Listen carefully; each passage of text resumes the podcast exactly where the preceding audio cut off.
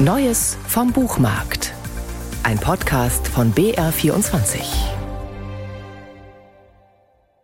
Wie soll man erzählen in der Gegenwart von schwindenden Lebensräumen? Was sollen Geschichten ausrichten gegen die allgegenwärtige, menschgemachte Zerstörung? Die amerikanische Schriftstellerin Joy Williams fragt sich das schon sehr lange. This message, the message of ecocide, die Botschaft vom Ökozid ist wieder und wieder überbracht worden. Es ist eine ziemlich alte Nachricht, die wir bereits vor langer Zeit empfangen haben. Und sie besagt deutlich, dass wir die Erde zerstört haben. Von nun an wird unser Leben anders und sehr ungemütlich sein. Es wird noch ein Leben sein, aber eines mit sehr viel weniger Tieren, sehr viel seltsamer aussehenden Sonnenuntergängen und äußerst entmutigenden Sonnenaufgängen and decidedly discouraging sunrises. Joy Williams schreibt dagegen an, auf die ihr eigene, beinahe gnadenlose Art. Erzählt von dem, was Menschen einander antun, was sie zu tun unterlassen und was sie voreinander verschweigen. Erzählt von der Frau, die bald sterben wird und noch einmal eine langjährige Freundin besucht. Der kleine Winter hieß das, als die Frau ein Kind war. Der kleine Winter kam vor dem großen, dem richtigen Winter, und dazwischen lagen ein paar letzte sehr schöne Tage. Doch die Tage bei der Freundin sind nicht wirklich schön.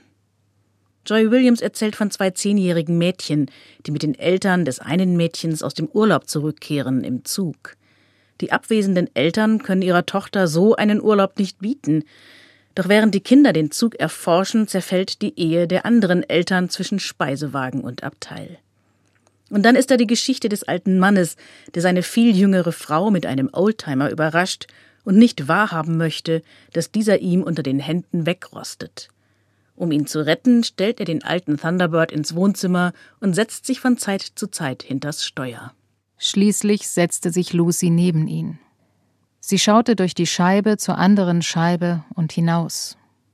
Ein leichter Regen fiel, ein warmer Frühlingsregen. Während sie hinsah, fiel er rascher. Er war silbrig, doch je rascher er fiel, desto weniger wirkte er wie Regen, und sie konnte es fast klirren hören, als er auf die Straße traf. Rost lautet der deutsche Titel dieser Kurzgeschichte von Joy Williams.